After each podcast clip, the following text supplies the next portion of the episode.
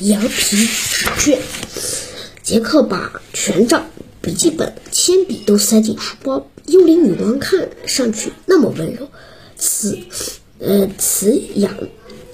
杰克现在一点都不害怕她了。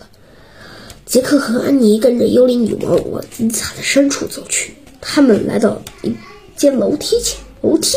杰克和安妮异口同声地说：“幽灵女王顺着楼梯飘而飘上，然而上。”杰克和安妮跟了上去。杰克，幽灵女王，呃，径直飘驶过一扇木门。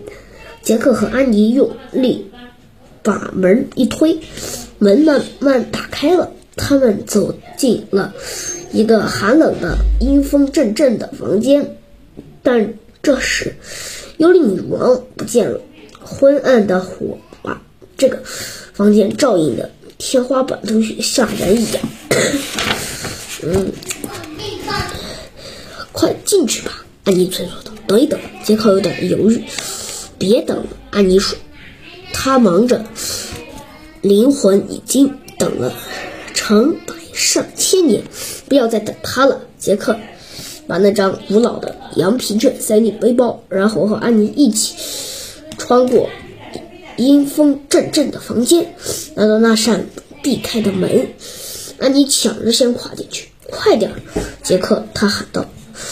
杰克迈开步子进入房间，发现里面空空荡荡的，只有一张长长的金匣子。匣子打开，盖在了地上。哈特比女王，安妮喊了一声。无人应声。我们到了，安妮说：“你找到了你的亡灵书了。”仍然不见幽灵女王的身影。这时，金匣子微微的发出了光。杰克紧张的喘不出气来。我们把羊皮卷放在地上吧，就赶紧走。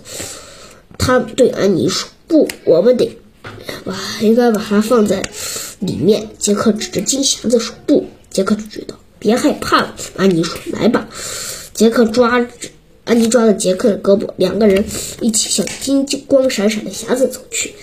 他们走到匣子跟前，疑神疑神向里面看去。